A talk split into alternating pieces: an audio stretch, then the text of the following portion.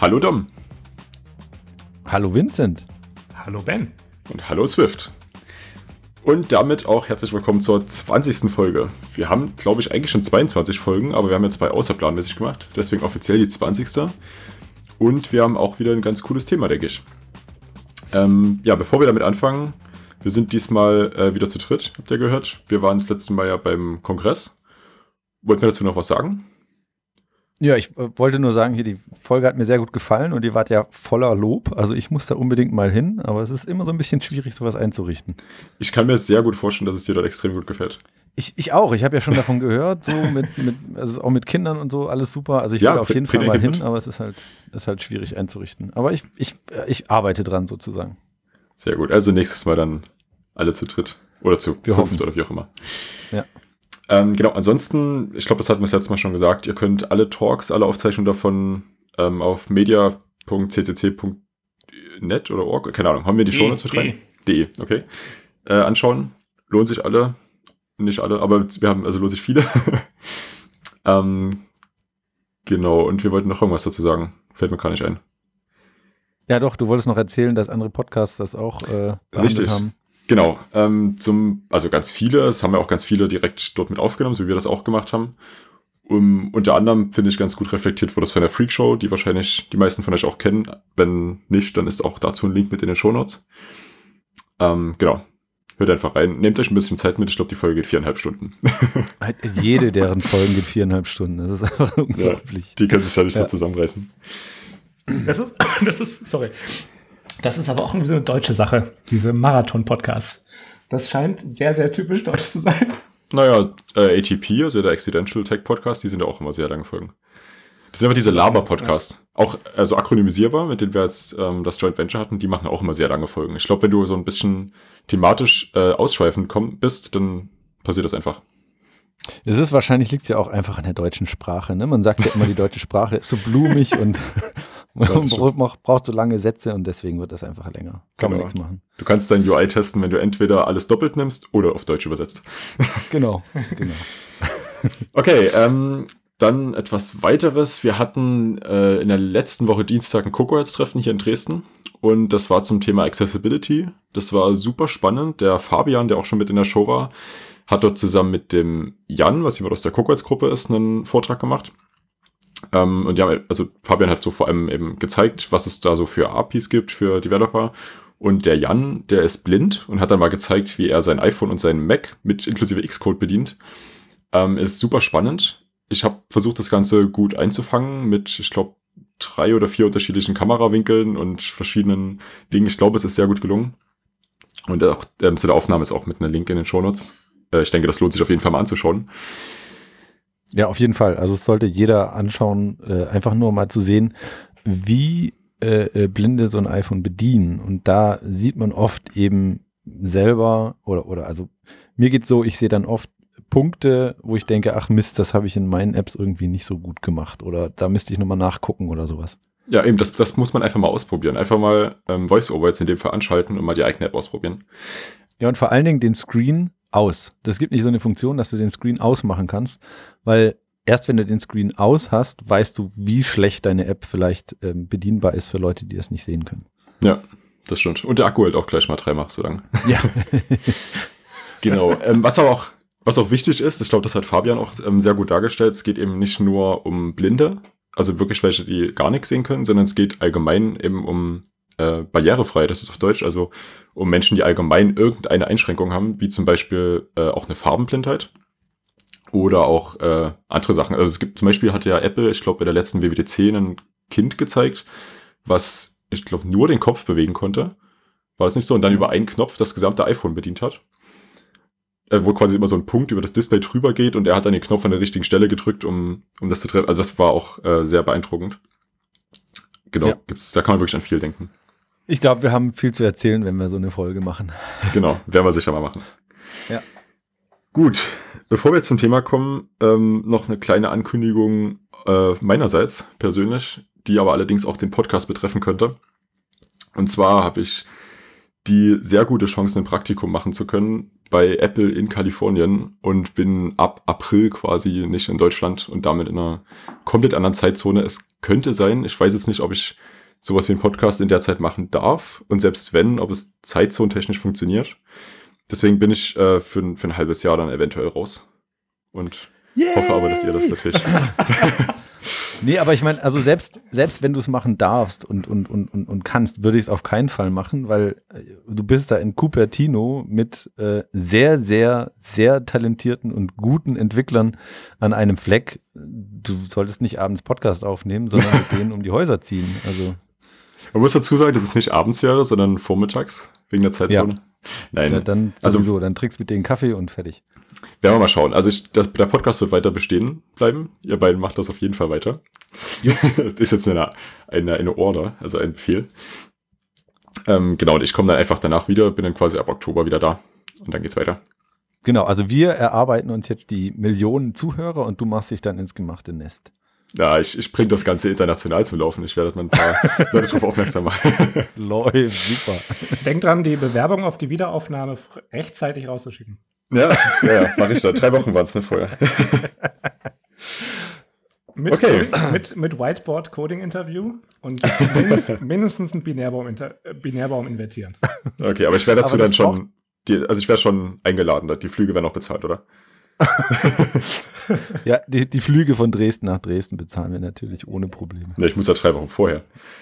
Das Ach so, wär, wär ja, nee, das, das, da geht das Telefoninterview, das reicht. Okay, gut, eine Menge vorher. Ähm, wir haben trotzdem ein spannendes Thema. Und zwar geht es halt um Code Generation in Swift speziell. Ich denke, wir werden auch ein bisschen ausschweifen und einfach mal anfangen. Ja, ähm, ja, ich möchte kurz äh, erzählen, wie das bei mir jetzt gerade wieder auf dem Tablett gelandet ist. Und zwar lese ich mal wieder das Buch The, Progr The Pragmatic Programmer. Ähm, oh je, von Hand und wie der andere heißt, habe ich gerade vergessen. F finden wir raus. Also da ist ein Link drin. Und zwar ist das Buch sehr cool. Also es, es steht auch auf einigen Listen ähm, von, von schlauen Leuten drauf, welche Bücher jeder Entwickler auf jeden Fall gelesen haben müsste. Wenn ihr das noch nicht gelesen habt, äh, von mir auf jeden Fall eine Empfehlung. Das ist ein sehr cooles Buch. Ähm, ich habe es noch nicht gelesen. Äh, und da solltest Danke, du tun. Das ist sehr cool. Ähm, und da geht es im Endeffekt darum, äh, so Best Practice. Also die, als sie dieses Buch geschrieben haben, waren, glaube ich, schon 20 Jahre im Business äh, und äh, haben halt mal aufgeschrieben, was ihnen so aufgefallen ist, was, was blöd läuft. Und einer dieser Tipps, also sie haben dann immer so Tipps und die hat man dann auch hinten im Buch als so eine Karte, die man rausnehmen kann und sich auf den Schreibtisch stellen und so. Und einer dieser Tipps ist eben ähm, Write Code that writes Code. Ähm, soll heißen, ähm, such dir irgendeine Sprache, mit der du schnell Skripte zusammenhauen kannst, die dir dann Code generiert in der Sprache, die du gerade brauchst. Äh, und das hat eben den Vorteil, also zum einen eben könntest du solche Sachen machen wie während der Laufzeit, also während der Compile-Zeit immer etwas zu erzeugen, was du in mehreren Ausführungen brauchst, zum Beispiel Swift und Kotlin-Code oder sowas. Oder aber du brauchst halt irgendwas ganz oft. Dann könntest du einfach einen Code-Generator schreiben, der Parameter entgegennimmt und das dann ausspuckt, was du da haben willst. Also das, das steht quasi so in dem Buch drin. Ich überlege gerade, ob das, das nicht ein bisschen zu Meta jetzt ist, aber theoretisch ist doch jeder Code, den wir schreiben, Code, der anderen Code generiert. Weil im Endeffekt, wir schreiben jetzt keinen Maschinencode. Der wird ja dann erst generiert aus dem Code, den wir da schreiben. Ja, da hast du recht. Aber im Prinzip ähm, geht es in, bei den Code-Generatoren eher darum, dass du etwas hast, was du eigentlich auch noch verändern können. Eine Antoraussprache im Endeffekt, ja. Ja, genau. Ja, cool. Das steht in dem Buch und dann fiel es mir halt wieder auf und dann habe ich es mal angefangen. Äh, auf der Arbeit brauchte ich gerade ähm, so, so eine bestimmte Art von Unit-Test immer wieder und habe mir halt so einen Code-Generator geschrieben, der einen Parameter entgegennimmt und dann den entsprechenden Unit-Test ausspuckt. Ähm, äh, das ist eigentlich ganz cool, weil der schmeißt das sofort ins ins, ins Pace, äh, also in, ins, ins, wie heißt das, Paceboard und dann kann ich direkt einfach äh, das in die Xcode reinkopieren. Ah, kannst clever. Dann weiterführen und einfach das, ja, man könnte es weiterführen und direkt in das File rein, aber dann müsstest du auch noch das File angeben und das war mir zu viel, deswegen habe ich das okay. gebaut. Ich, ich hätte gedacht, du hast das jetzt irgendwie als Bildface oder so und das erzeugt das dann? Nö, ich brauchte die Tests nur einmal okay. äh, äh, und deswegen als Bildface wäre mir das, äh, da müsste ich ja jedes Mal wieder das Ganze wegschmeißen und neu generieren. Das ist einfach nur, dass die Unit-Tests einmal da sind und ich brauchte eben ganz viele für diese eine Klasse, mhm. die alle ähnlich aussahen und deswegen habe ich das so gemacht. Wie ist denn die Eingabe von diesem Skript? Also ist, gibst du da einfach quasi den, den, den, die, die, den Typ, die Typdeklaration ein? Ja, also es sind mehrere Sachen. Also was ich, was ich geschrieben habe, ich habe einen Test geschrieben, der äh, sicherstellt, dass wenn ich ähm, ein JSON Dictionary ähm, einer Methode übergebe, dass dann eben äh, einem Initial, also einem, einem Initializer übergebe, dass dann die richtigen Felder gefüllt werden. Und äh, die Parameter, die das Skript entgegengenommen hat, waren einfach nur der Name von dem von der Property, die ich gefüllt haben will, dann ähm, der Name des Keys aus dem Dictionary und mit welchem Wert, welchem Dummy-Wert ich das füllen möchte. Also okay. das nächste Mal doch einfach Codable. ja, nee, das ist, also der, der, der Code äh, ist ähm, Objective-C den ich da ah, okay. ähm, ja. testen möchte. Der Test ist aber geschrieben in Swift. Ähm, und es gibt wahrscheinlich einfache Lösungen. Wahrscheinlich sind die Tests auch nicht gut, aber ich brauchte sie eben und deswegen habe ich es halt schnell mal äh, zusammengehackt. Nix, okay. ist nichts Besonderes, einfach nur ein, ein einfaches Perl äh, äh, Python-Skript. Ich kann Python nicht wirklich. Und deswegen äh, ist das auch total easy, also nichts Besonderes. Es ist einfach nur, aber es hat mir halt schon geholfen, weil es mir ein paar Minuten gespart hat. Ja, coole Sache. Du hast aber jetzt quasi ja, ähm, einfach nur Python und kein, kein Framework oder so dafür benutzt. Irgendwas. Nö, nö, einfach nur Python. Also das einfach, ich, also ich will, ich will mal weitergehen und gucken, dass ich was kriege, was mir dann auch den Objective-C-Code auslesen kann, also die Header-Datei und mir eben vielleicht die Properties rausziehen kann, damit ich das nicht von Hand machen muss. Aber äh, für den Fall jetzt war das einfach zu viel Overhead. Ich hätte, ich wollte nur ein paar Minuten sparen und das hat es erfolgreich getan. Mhm. Wenn du das jetzt, an sich müsstest du dir doch dir doch auch ein ähm, Xcode-Editor-Skript-Dingens draus bauen können. Richtig. Du dann ja. in deinem Code einfach nur noch die jeweiligen Zeilen auswählst ähm, ja. und er dir das dann von selbst generiert. Ja, wobei der Code-Editor kann, soweit ich weiß, keine neue Datei erzeugen. Das heißt, ich müsste es dann unten in, der in die Datei ja, das, das stimmt, das stimmt, ja. ja. Und dort dann rauskopieren. Das geht alles. Ähm, aber also ich habe mit Code-Editoren noch nicht so viel gemacht, aber hast du recht, ja, müsste gehen. Okay, also der Punkt, den du jetzt quasi damit gefixt hast, war, dass du einfach ähm, diesen Boilerplate-Code für die Tests in dem Fall dir generiert lässt und damit halt Zeit sparst. Genau. Okay, cool.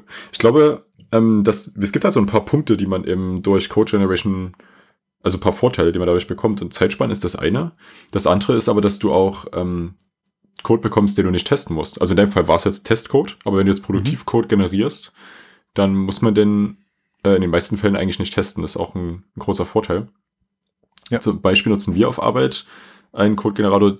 Ähm, wir hatten dafür ein Tool genutzt, das heißt äh, Loreen. Hau ich auch mal mit in die Show Notes später. Und äh, Loreen, das geht durch deine localizable.strings-Datei durch und erstellt dir für jeden Eintrag ähm, Swift und Objective-C-Code, in unserem Fall beides, weil wir beide Sprachen nutzen. Und da kannst du dann quasi ähm, Type-Safe zum einen, also das jetzt nicht nur, das sind ja nicht nur Strings, sondern manchmal hast du ja zum Beispiel auch ähm, Parameter, die da injected werden über Formatting. Und der generiert dann statt einem einfachen String eine Closure, beziehungsweise einen Objective-C-Block, ähm, wo du die richtigen Parameter reingeben musst. Und zum anderen ähm, kannst du dich nicht verschreiben, weil äh, wird halt kompiliert und wird auch von Xcode vorgeschlagen und so. Das ist, glaube ich, nochmal ein anderer Vorteil, dass du halt äh, ja diesen, äh, diesen Code nicht testen musst und sogar noch eine extra Sicherheit bekommst dadurch. Mhm. Wir haben Loreen aber ersetzt. Also Loreen ist ein Tool ähm, in Swift geschrieben und wir hatten das große Problem, als wir dann unsere Swift-Version angehoben haben, dass das eben nicht mehr funktioniert hat. Dass es auch noch nicht so richtig geupdatet wurde und dass der Code ganz, ganz hässlich war zum Zeitpunkt damals. Und das zu fixen war auch super anstrengend. Wir haben das dann einmal gemacht und haben dann aber gemerkt, dass das machen wir nicht normal. Und haben das dann ausgetauscht äh, gegen ein eigenen, eigen, selbstgeschriebenes Ruby-Skript, was im Endeffekt eigentlich ähnlich stumm, sag ich mal, funktioniert wie dein Python-Skript. Du hast einfach nur halt eine gewisse Logik, die halt Parameter reinbekommt. In unserem Fall diese Localizable Strings-Datei. Und die dann eben per Print, beziehungsweise bei Ruby mit PutS Befehlen eben einfach nur was auf Standard Out rausschreibt und wir pipen das dann einfach in die verschiedenen Dateien rein. Mhm. Genau. Das ist auch eine ganz coole Sache. Und es gibt ähm, auch ein Tool, also nicht nur Loreen, sondern es gibt auch ein anderes, SwiftGen. Das haben wir auch mit in die Shownotes rein, beziehungsweise ich sehe gerade, das ist schon mit drin. Ähm, das macht noch ein bisschen mehr. Das generiert nicht nur ähm, Localizable Strings, sondern auch andere Sachen, die bei Xcode-Projekten sehr praktisch sind, ähm, zum Beispiel für Assets. Das braucht man zwar mittlerweile nicht mehr, weil es da auch diese Literals gibt, zumindest in Swift. Ähm, aber für Asset-Dateien eben, dass die, dass die durchgeneriert werden, für Storyboard-Identifiers. Also so, äh, wie heißen die? Naja, also für Storyboard. Segway. Segway. Segway. Segway, genau. Mhm. Danke. Wir benutzen das auch in unserem Projekt. Also SwiftGen ähm, benutzen wir, um jegliche Assets, äh, Storyboards, Strings, Fonts, Colors, die ganze, ganze äh, Chose zu generieren. Das ist echt super. Es ergibt auch Sinn, gerade wenn du eben Swift als äh, äh so sichere Sprache hast, äh, möchtest du halt eigentlich von dem String-Based weg und äh, in, in, in äh, UI-Kit ist so viel String-Based, da, da, ist es gut, wenn du dann irgendwie das Zeugs äh, in Enums packen kannst, entweder von Hand, aber viel besser eben durch so einen Code-Generator. Ja. Es, es, liefert ja, es liefert ja quasi das, was Android schon seit Jahren hat mit dieser ja, R-Direktive. Das stimmt. Was mich mal interessieren würde, wenn ihr das nutzt, wie habt ihr das bei euch eingebunden? Ist das so eine globale Dependency, die einfach ähm, voraussetzt oder ist das irgendwie irgendwo mit hinterlegt? Teil von Fastlane. Und wird Teil darüber installiert? Fastlane-Phase. Eine Fastlane-Phase. So eine Bootstrap oder? Beim Kompilieren. Äh, also als, als, als, als, als Bildphase wird das. Äh, ach so, ja gut, aber. Ach so, und der ruft quasi einfach eine Fastlane-Action auf und die hat das quasi mit drin. Also irgendwie ist es da auch konfiguriert. Ähm, ich war nicht derjenige, der das eingebunden hat. Äh, ich musste mal genau schauen. Aber es ist, ist ein Teil der Bildphase. Okay. Ich weiß jetzt nicht genau, wo der Hook jetzt genau sitzt. Also wir haben das bei uns nämlich so, dass wir da eine extra Scheme für haben, beziehungsweise ein extra Target, so ein reines Bild-Target, was quasi jetzt kein Produkt baut, sondern einfach nur ja, Bildfaces aufruft. Und da werden so eine Sachen bei uns gemacht wie ähm, Lokalisierung generieren. Wir haben auch noch ein paar selbstgeschriebene Generatoren, so für Routing-Konstanten zum Beispiel, weil so ein Routing-System nutzen. Also das, das Tolle an SwiftJane, speziell für Storyboards, finde ich, ist, dass er nicht nur dir halt Konstanten für die Strings erzeugt, sondern du nutzt diese Strings eigentlich auch gar nicht mehr. Du kannst, du kommst zwar an sie ran, aber du nutzt sie eigentlich nicht, sondern du führst, also der SwiftGen generiert quasi so, ähm, ja, so, wie so Dummy-Typen fast.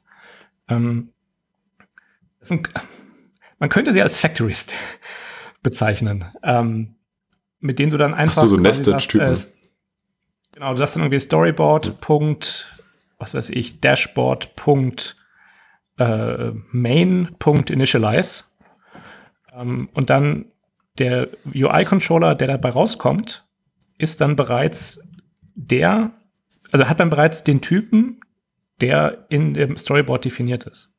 Das heißt, du musst, ah. kannst dir diesen ganz, dieses ganze Casting sparen. Das ist echt großartig. Ach so, also der macht richtig View Controller Factories draus. Das ist ja, ja krass. Ja, ja. Okay, cool. Das, ist das geht dann aber deutlich drüber hinaus. Ja. Das ist, ja, der macht wirklich, das ist wirklich extrem gut. Also ähm, damit macht, ähm, äh, macht das Arbeiten mit Storyboards echt und, und, und Segways echt Spaß. Ähm, das ist gut. Nee, ich würde weitergehen. Ohne kannst, solltest du es nicht machen. Genau, ja, das ja, unterschreibe ich auch genauso. Das Thema hat man schon mal. okay, ja, das, das ist ja echt eine coole Sache. In was ist denn Swift eigentlich geschrieben? Ist das ein Swift? Ja, sieht so aus. Es ist ja. in Swift geschrieben, ja. Und 5,4% ja, ja. Ruby. Ja, okay. Generiert also selber nochmal. Kann Spuren von Nüssen enthalten. also der, der Typ, der SwiftGen geschrieben hat, hat auf der UIConf letztes Jahr, wir sind, ah, das haben wir ganz vergessen. Frohes neues Jahr. und sowas nach. Das wollte ich eigentlich am Anfang. Ah, verdammt. Okay, also der wir fangen noch mal an. äh, der hat letztes Jahr. Hallo 2017, Dom. Nein. Ich musste anfangen, wenn dann. Okay, äh, der hat letztes Jahr auf der UIConf ähm, auch einen Talk gehalten über Code Generation. Nicht nur über sein eigenes Tool SwiftGen, sondern auch über Sorcery. Sorcery. Da können ja. wir vielleicht auch mal drüber reden. Das ist ähm, von, weiß jemand von euch, wie er das ausspricht? Christoph Zablocki oder? Ja, ich würde den auch so aussprechen. Ähm, Marrowwing, was nicht viel einfacher auszusprechen ist. Ja, ähm, ich bin ganz froh, dass das Ding Sorcery heißt, weil früher hat er vor alles, was er geschrieben hat, immer KZ gemacht und das mhm. hat halt, also wenn man das im Deutschen liest, hat das halt ein bisschen blöden ja. Beigeschmack. Also, also KZ Playground zum Beispiel. Das NS, genau, NS und KZ, das ist nicht so. Ja. ja, er hatte halt ein KZ Playground. Das war, äh, was er gemacht hat, ist, er hat äh, die Swift Playground ist richtig cool. C nachgeschrieben, was sehr, sehr cool ist. Also Viel cooler sogar. Zeug. Es ist ja. viel cooler als ein Swift Playground. Mein Swift Playground triggert einfach nur bei, also wenn man jetzt was geschrieben hat, triggert er nach einer Sekunde oder sowas dann ein Bild. Was mhm. der gemacht hat, ist, dass er aber Code Injection gemacht hat und wirklich das kombiniert hat, was geändert wurde und das dann in das laufende Programm injected hat.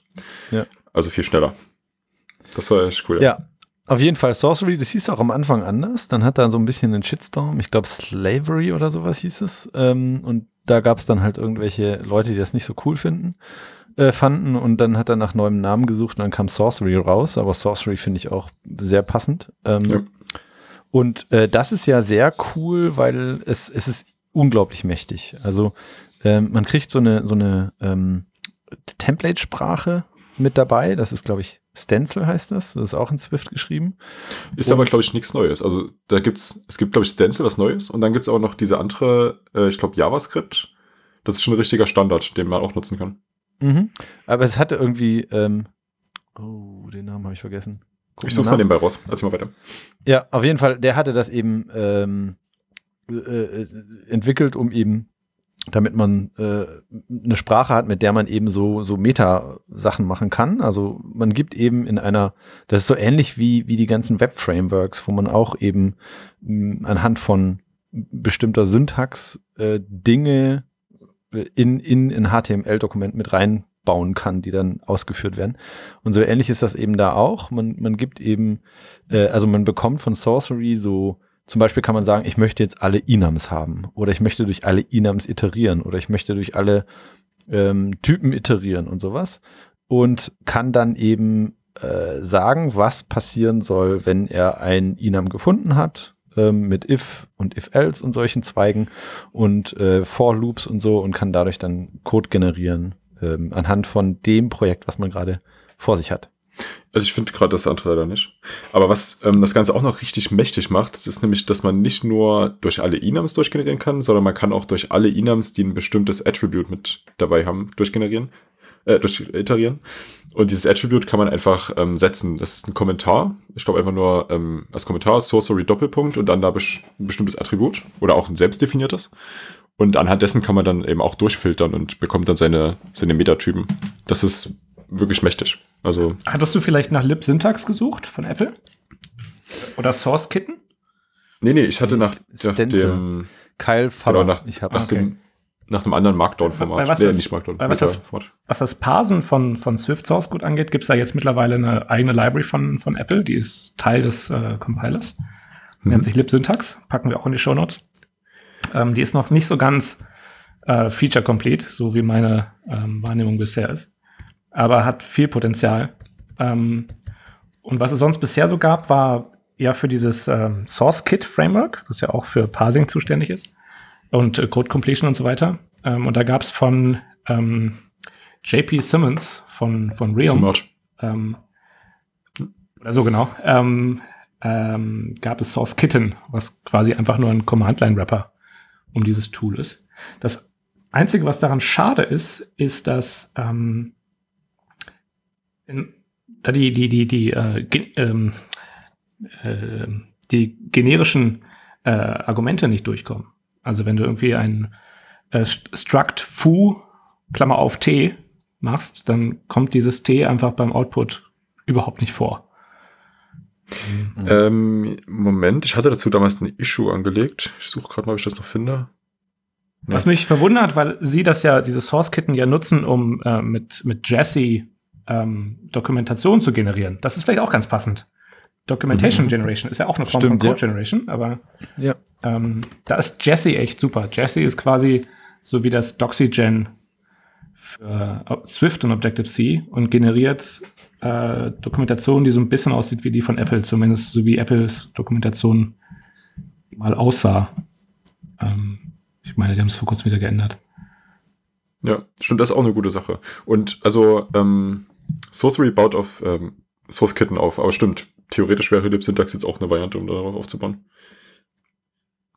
Ja, also wofür kann man es nutzen? Die haben ja auch ein paar Beispiele mit reingemacht. Ich hatte es, ähm, also ich nutze Sorcery nicht. Nutzt nutz ihr es momentan? Sorcery nicht, nee. Aber okay, ich wollte also halt mal, ich wollte halt mal Source-Kitten benutzen, um, ähm, um mein äh, längeres Projekt äh, für so ein Helper-Tool für die Unsafe Pointer API äh, ah, okay. zu bauen, was dir ähm, quasi so ein du gibst ein, du gibst eine Eingabe äh, Pointer-Typ an und gibst einen Ausgabe-Pointer-Typ an und das ist und das das Tool soll dir dann sagen, so kommst du hin. Okay. Ja, mhm. Also, also Sorcery ich, ja. kann man kann man verwenden zum Beispiel, also das waren auch diese Beispiele, die die mir jetzt auch im Kopf sind. Ähm, das wird bald wegfallen, aber äh, zum Beispiel hashable und equatable zu, zu, zu Code zu erzeugen. Also wenn du willst, dass eben etwas hashable wird ähm, oder equatable kannst du, ähm, ich glaube, da haben die sogar vorgefertigte Templates oder ja. wie heißen die Stencils? Ich weiß gar nicht mehr. Ja, ja, also, Templates. Also es gibt einen ähm, Template-Ordner, wo das drin ist. Oder eben, was auch äh, bei Swift ja immer so ein Problem ist, sind Mocks, mh, was du eben von Hand schreiben müsstest könntest du aber auch mit Sorcery erschlagen, dass du dem, also was du bei Sorcery immer machen musst, du gibst ihm ähm, dem, dem Typen ähm, ein Protokollnamen hinten mit dabei. Also du sagst, das äh, folgt diesem Protokoll und Sorcery erkennt das dann und erzeugt daraus, dann, also sucht dann eben anhand des Protokollnamens ähm, so, so, so ein Template heraus und erzeugt daraus dann den Code. Und äh, dadurch äh, kannst du dann zum Beispiel so Mock, Mock-Objekte erzeugen, die dann, die du benutzen kannst, wenn du, wenn du Tests schreiben möchtest. Und genau dafür wollte ich es verwenden. Das war nämlich ähm, zur UI-Conf, als der Talk war, hatte ich das danach dann am letzten Tag, diesem Hack-Day, wo man ein bisschen mit dem Zeug rumspielen konnte, habe ich genau dafür was geschrieben gehabt, oder eben auch so ein leeres Protokoll. Und wenn es dem folgt, wird automatisch dafür ein Mock erstellt. Und es hat alles funktioniert, außer das, was Vincent gerade angesprochen hat, dass eben die Generic Types von SourceKitten nicht gepasst werden können und deswegen in Sorcery nicht mit drin sind. Mhm. Das äh, hat mir da so ein bisschen das Ganze versaut. Ja, also es, ist, ja. es liegt noch nicht mal an SourceKitten, es liegt an SourceKit selber. Äh, also ich habe einen äh, Bug-Report auf ein Swift-Projekt dazu gemacht. Ähm, da gab es dann auch irgendwie eine Commits dazu, die da so ein paar Sachen gefixt haben, aber ähm, ich habe vor kurzem, vor einer Woche nochmal SourceKitten ausprobiert. Da kommt immer noch nichts durch. Und SourceKitten ist ja nichts weiter als ein Rapper. Also es liegt wirklich nicht an SourceKitten. Hm. Mhm. Okay, schade. Aber also was ich bei Sorcery wirklich cool finde, ist, dass da kommt, ich weiß nicht genau, ob er mit dabei ist, aber ich glaube schon, da ist auch ein File-Watcher dabei. Ähm, und das ermöglicht dir eben so Sachen zu machen, dass du zwei Fenster offen hast in dem einen schreibst du eben dein Stencil oder dein Template eben und im anderen wird auch wird, wird, wird die ganze Zeit, also da läuft eben dieses Sorcery als Demon im Hintergrund und guckt die ganze Zeit, ob sich das File geändert hat. Und wenn sich es geändert hat, wird der Code erzeugt. Ja. Und ist übrigens nicht drin, sondern heißt äh, ja Cardside File Watchers. Okay. Ähm, und das ist halt sehr, sehr schick, weil dann hast du eben sofort Rückmeldung. Du siehst sofort, ob das, was du eben da gerade schreibst, ob das Sinn ergibt und ob da was Code rauskommt, der so aussieht, wie du ihn haben möchtest. Und wenn eben es gar nicht erst äh, Code rausgespuckt wird, dass du halt irgendeinen Fehler gemacht hast. Ja, das ist echt eine gute Sache. Gerade wenn man es eben schreibt, wenn man damit ein bisschen rumprobiert. Ich hatte es auch genauso gemacht. Ich habe mir ähm, einfach in Sublime Text, glaube ich, mein Stencil aufgemacht und daneben Xcode, der dann auch gleich versucht hat, das eben zu indizieren und hat dann gleich gesagt, ja, nee, hier ist ein Syntaxfehler. Mhm. Das war schon eine gute Sache. Das kann man einfach bei Sorceries im Command-Line-Tool minus minus watch und dann, dann macht er genau das schon, dass er eben watcht. Gute Sache. Ja. Okay. Aber ich meine, man könnte natürlich noch ein ganzes Schritt weitergehen. Wenn jetzt, also wenn du jetzt ähm, ein, ein Team hast, was eine Objective-C äh, oder halt eine iOS und äh, Android-Version von ein und derselben App bauen soll, könntest du ja bei bestimmten Sachen, wahrscheinlich bestimmt nicht bei allen, aber bei bestimmten Sachen könntest du dir so ein, vielleicht irgendein Dokumentform, Format vorstellen, äh, ausdenken, JSON oder vielleicht auch irgendwas anderes, was dann durch einen Code-Generator geparst wird und daraus dann die entsprechenden, den entsprechenden Code in diesen beiden Sprachen erzeugt. Und das nutzen wir übrigens auch Fällt mir gerade erst auf, stimmt. Und zwar ähm, nutzen wir, wenn man, also ich arbeite ja bei Lavo und wenn man da mit einer anderen Person chattet, haben wir da so eine WebSocket-Verbindung. Und dieser, also das soll ja möglichst wenig Daten, damit es eben möglichst schnell und Echtzeit und alles. Und da wollten wir eben nicht auf so eine JSON-REST-API gehen, sondern wir haben das Ganze über Protobuf implementiert.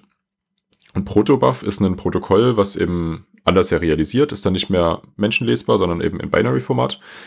Und, beziehungsweise doch, ich glaube, es ist trotzdem menschenlesbar. Aber es ist ähm, viel, viel kleiner als JSON, weil es eben diese ganzen Metainformationen wie die geschweiften Klammern und so weiter nicht hat. Wie auch immer, auf jeden Fall ähm, unsere, ähm, wie nennt man die, Message-Objekte, die sind auch in so einer Protobuf-Syntax geschrieben und daraus wird dann für jede Plattform einfach Code erzeugt. Also bei uns Objective-C-Code und für das Android-Projekt wird, ich glaube, Java-Code erzeugt. Aber potenziell kann man da einfach einen, einen neuen Code-Generator schreiben und dann kann da jede Sprache rausfallen. Ja. Oder halt, du kannst das Ding erweitern und dadurch sparst du immens viel Zeit und du findest dann halt einen Bug in beiden Plattformen, fixst den einmal im Generator und fertig. Ja. Und es gibt auch noch eine Ebene über diesem Protobuf, ähm, gRPC ist von Google. Da geht's um, äh, das nutzt auch Protobuf und erzeugt aber zusätzlich auch noch Service-Klassen, so dass man die gesamte Kommunikation darüber abstrahiert. Also das funktioniert über HTTP 2, das heißt, das hat dann so Streaming und sowas da auch mit eingebaut. Und das erzeugt dir wirklich komplette Service-Objekte, die Methoden haben, die dann völlig transparent für dich ähm, Netzwerk-Cores machen und du bekommst dann type-safe deine Protobuf-Klassen wieder zurück. Das ist auch eine ziemlich coole Sache. Nutzen wir auch, aber nur im Backend. Aber auch da generieren wir Code auf PHP und auf Go-Seite. Auch eine coole Sache. Das sind ja jetzt so, so, so Szenarien, wo du dann diesen quasi schon eine, schon eine Form von Kompilierung oder, oder Compiling oder Transpiling oder wie du es nennen magst, durchführst, ne? Wo du aber dann die, diese, diese äh, in einer Metasprache definierten ähm, Strukturen trotzdem beibehältst. Ne? Und dann gibt es ja aber trotzdem noch so diese Fälle, wo du einfach quasi so ähm, generieren und dann die eigentliche Eingabe wegwerfen. Ähm, und da fällt mir gerade so ein, ähm, es gab damals in Objective-C-Zeiten, speziell zu der Zeit, wo man noch, also wo noch alles mit äh, ähm, manuellem Retain-Counting war und es noch, noch viel schlimmer äh, kein äh, Synthesize für, für, für Properties gab und du wirklich jede, äh, jeden Getter und Setter noch manuell schreiben musstest und ähm, das auch so irgendwie dann so in den ersten zwei Kapiteln jedes Objective-C-Buchs erstmal so ein, so ein What the fuck-Moment für, für, für Anfänger war. ähm, Dinge, die trivial sein sollten, aber dann plötzlich so, hä? Warum muss ich diese ganzen Checks da drin machen? Ähm, und damit man diese Fehler halt nicht, und ich meine, äh, dieser, dieser Getter und Setter, speziell der Setter-Code in Objective-C damals, der war halt wirklich ähm, ich meine, wenn du es verstanden hast, war es jetzt wirklich nicht schwer, aber es ist halt so ein Ding, wo du halt einfach, das ist viel zu einfach, dich da mal kurz zu vertippen oder. Was war da jetzt? Also du hast das war nur ein Rapper um die I war, oder? Oder was wurde da gemacht?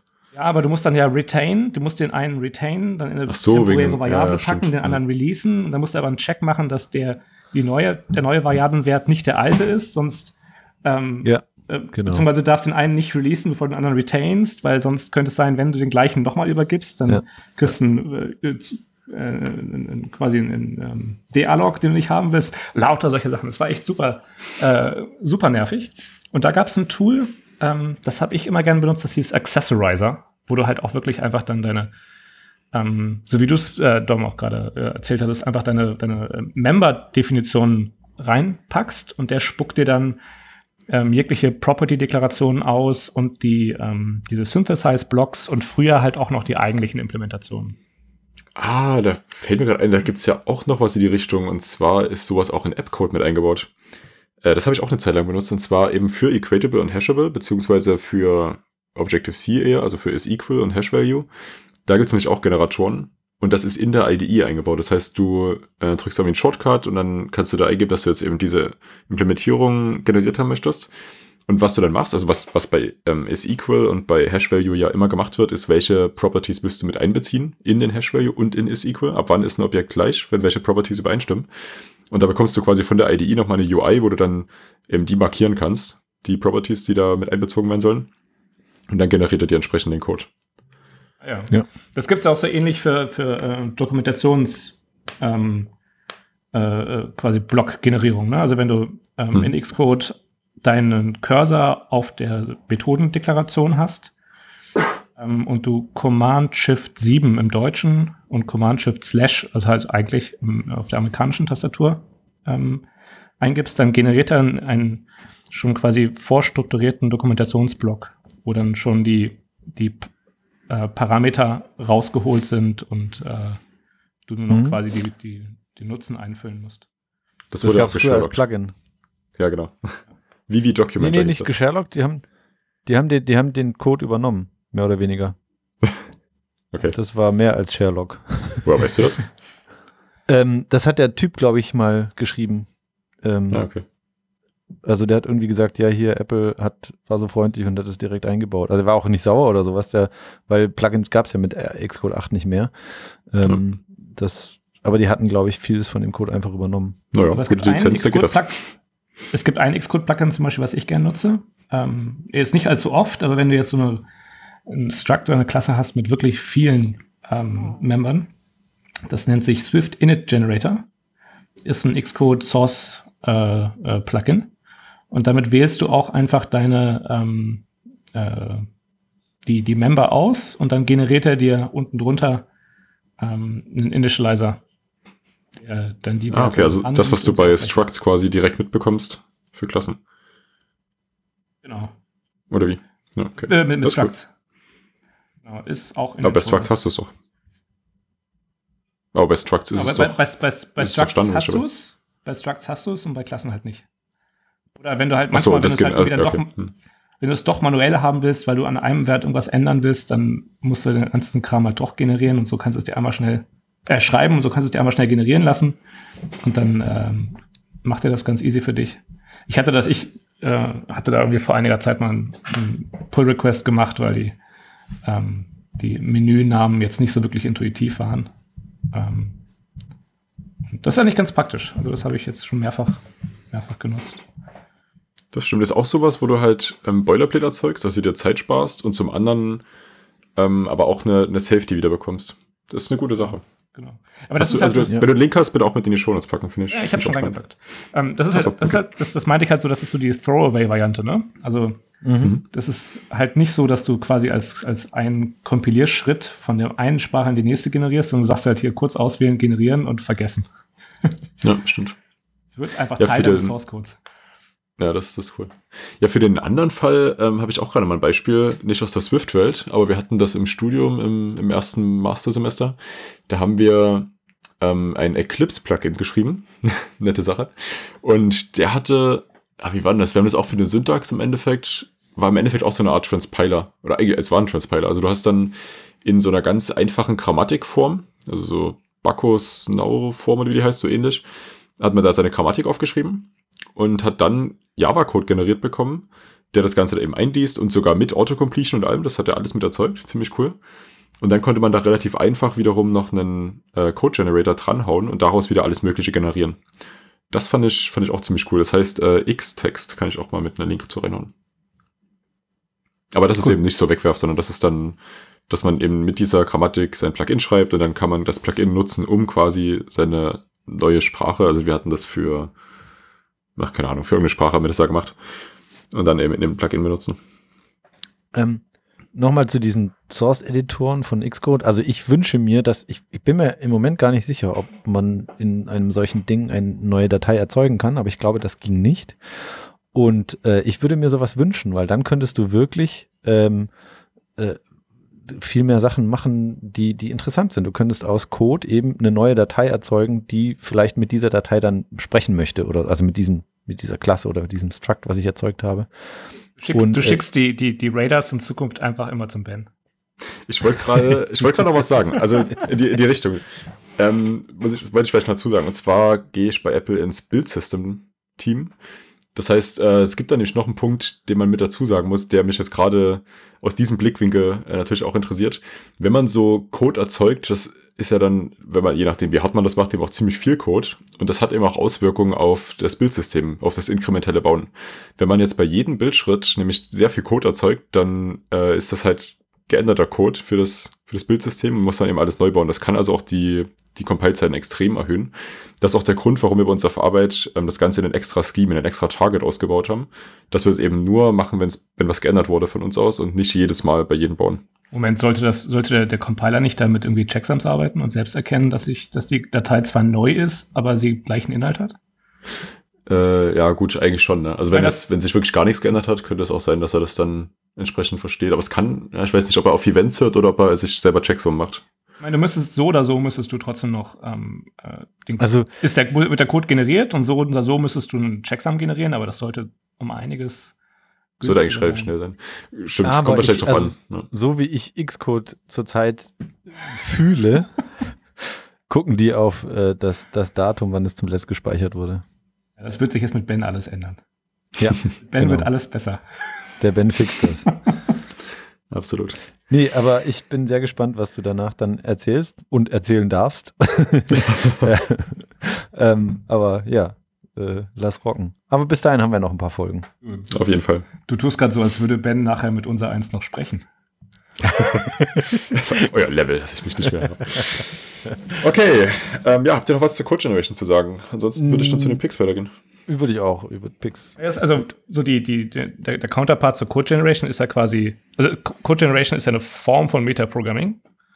Ähm, andere Sprachen würden jetzt nicht Code Generation machen, sondern die würden halt irgendwie Makros nutzen zum Beispiel, also Lisp oder, oder Rust oder solche Sprachen. Ähm, Ja. Oder in Ruby hast du ja so eine, das fand ich, finde ich ganz interessant, in Ruby hast du ja so eine Mischung. Also du kannst in Ruby zwar extrem krass Metaprogramming und so vor allem halt auch so richtig objektorientiertes Metaprogramming so zur, zur Runtime machen, so wie du es in Objective-C auch zu einem gewissen Grad machen kannst. Ähm, Mhm. aber du hast dann trotzdem in so Tools wie, wie, wie Rails, hast du dann diese Scaffolding-Tools, ne, mit denen du halt dann wirklich auch Code generierst. Dann irgendwie, dann dein, dann irgendwie sagst, keine Ahnung, äh, generiere Modell und dann also erstellt, erstellt dir gleich jeglichen Boilerplate-Code, den du brauchst, um dann irgendwie eine MySQL oder Postgres oder was auch immer Datenbank anzusprechen, generiert dir alle Controller, alle Views. Ähm, die sind uns da um einiges voraus, was solche Sachen angeht, solche, solche Tooling-Sachen angeht. Ja, man kann das super weit treiben auf jeden Fall. Ist halt die Frage, Ja. ob es dann, ob man da nicht auch ein bisschen wieder in dieses Level kommt, was ich am Anfang meinte. Wir, wir generieren ja eigentlich alle nur Code, indem wir halt kompilieren. Es, also irgendwie, irgendwann hat man wieder eine neue Hochsprache entwickelt, die das dann wieder alles umfasst. Und, zum Beispiel, was auch sehr übertrieben ist, ich glaube, weiß gar nicht, ob wir das in der Folge schon mal hatten, aber bei, bei Rust gibt's ja auch so einen, so ein Makro, was jemand geschrieben hat, wo man dann eben Lisp-Syntax innerhalb von Rust verwenden kann. Und das ist eigentlich genau sowas. Das, das generiert ja im Endeffekt Code. Also es, ja, geht halt ganz schön weit. Also ich habe mir, ich hab mir jetzt gerade, da arbeite ich gerade dran für, für mein, mein Rust-Testing, äh, BDD-Framework, habe ich mir eine komplett eigene DSL als Makro geschrieben, wo ich mir meine ganz eigene Syntax definieren kann. Du musst gewisse Einschränkungen hast du, was du machen kannst, wie die aussehen kann, aber ähm, habe dann meine ganz eigene Syntax, wo ich dann so meine Given, When, Then Blocks definieren kann. Da ist schon, also wenn es sowas in Swift gäbe, hm, das wäre nett. Also ich, ich, Ja. ich eine Sache noch, also bei den äh, äh, Code-Generatoren ist halt das Schicke, dass die sehr spezifisch sind für gerade das Problem, was dieser eine Entwickler hat. Und wenn du jetzt so eine Sprache bauen möchtest, die das alles schon von vornherein kann, also könntest ja auch sagen, wir bauen das in die Sprache ein, dann bist du halt sehr beschränkt auf das, also du musst ja irgendwie alle äh, äh, glücklich machen damit, die die Sprache benutzen wollen. Und diese Code-Generatoren kannst du halt für einen einzigen Zweck schreiben. Es geht nur darum, dass du Zeit sparst und vielleicht Ärger und vielleicht auch weniger Fehler einbaust. Ähm, und dann kannst du es halt wieder wegschmeißen, wenn es nicht mehr passt. Und das geht halt mit einer Sprache nicht so schnell. Und deswegen glaube ich, hat das schon seinen, seinen Zweck, dass es getrennt voneinander ist. Mit diesen Allround-Templating-Sachen kommst du auch so ein bisschen in dieses Standards-Problem, ne? Was, wo es so ein schönes XKCD-Comic zu gibt. So. Es gibt Ja, genau. Es gibt 14, 14 verschiedene Standards und dann, ach, das ist ja lächerlich, komm, wir machen jetzt einen universellen und dann, ja, jetzt gibt's 15. Nummer 15. Packe ich genau. auch in die Shownotes. Okay, die Picks. Wer fängt an? Ja, fang du mal an. Wir machen es gleich in der Reihenfolge, wie es hier drin ist. Okay, also. Und zwar habe ich mich, äh, ich hatte schon länger auf meiner ähm, Mach mal und Les mal und beschäftige dich mal Liste ähm, Injection App stehen. Das war früher ein Plugin für Xcode ähm, und weil Xcode 8 und 9 eben keine Plugins mehr laden können, beziehungsweise keine Third-Party-Plugins mehr laden können, äh, hat der Typ das als ähm, eigenständige App gebaut. Und diese App kommuniziert mit Xcode über, ich glaube, über AppleScript. Und ähm, ich weiß nicht, wie er es macht. Das Ding ist Open Source, deswegen der Pick. Ähm, aber was er geschafft hat, ist, dass ich ändere in Xcode eine Datei, speichere sie und er kompiliert diese eine Datei oder alle Dateien, die sich geändert haben und injectet sie in den laufenden, in die laufende Simulator-App. Das heißt, ich muss die Simulator, ich muss nicht neu übersetzen, ich muss den Simulator nicht neu starten oder die App nicht neu starten, sondern das Ding updatet sich on the fly. Es ist nicht so stabil, wie es sein könnte, aber es ist sehr viel stabiler, als ich es mir vorgestellt habe. Also das Ding rockt wie Hulle. total geil. Also da hast du echt Hot, Hot Reloading, so wie ich es äh, von, von, von React Native. bei React Native gesehen habe. Tatsächlich, wirklich. Also du machst ein, ein Save und das Ding ist äh, ein, zwei Sekunden und das Ding ist da. Genau das gleiche, genau das gleiche wird ähm, bei Castle Playgrounds ja gemacht. Und ähm, ich glaube, also wir hatten das auch mal zu Xcode 7 Zeiten bei uns mit drin und mit ausprobiert. Da kann man echt richtig viel Zeit sparen. Das ist nämlich nicht nur, dass man eben alles neu kompiliert und sowas, sondern Apps starten. Das dauert lange. Und was auch lange dauern kann, je nachdem, wo man gerade in der App was bearbeitet, wieder an die Stelle gehen. Wenn du aber Mhm. die App gar nicht verlassen musst und dann bleibst du einfach an der Stelle und hast einfach neu, das kann richtig schnell Genau. sein. Also schaut es euch an, es ist total cool. Ähm, es hat so ein paar Einschränkungen. Also in der App, die wir auf der, die ich auf der Arbeit entwickle, habe ich es nicht zum Laufen gekriegt. Ähm, aber also schaut es euch an, es kann sein, dass es bei euch passt und dann könnt ihr sehr viel Zeit sparen, wenn ihr vielleicht an der UI gerade rumschrauben müsst oder so. Ja, coole Sache. Ja. Okay, ich mach mal weiter. Ähm, ich picke Beak. Das ist ein Tool, was ich vor einiger Zeit schon mal gestartet habe, aber ich wurde jetzt nochmal dran erinnert von Jay im Slack-Channel. Also vielen Dank nochmal dafür. Ich verlinke mal den, den Blogpost, mit dem er da reingehauen hatte. Und zwar, ähm, das Tool erleichtert es, ähm, Command-Line-Tools in Swift zu schreiben. Und zwar macht man das ja normalerweise, äh, indem man entweder direkt über process.args und so weiter, also man kann da ja zum Beispiel jetzt die Argumente und alles rausholen, muss das selber parsen und was kann man alles übergeben. Und Beak abstrahiert das alles weg, indem man einfach nur eine Funktion schreibt, eine globale, die muss public sein.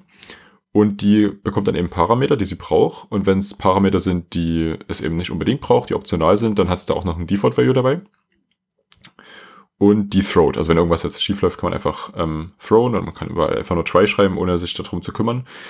Und dann führt man das Ganze aus mit Beak Run, dann den Namen der Methode und dann eben mit, äh, zum Beispiel, jetzt haben die ein Beispiel, eine Methode Release und die bekommt einen Parameter Version. Der hat dann eben noch minus minus Version und dann mit Leerzeichen dann eben die Version, wie man eben ein Command-Line-Interface benutzt.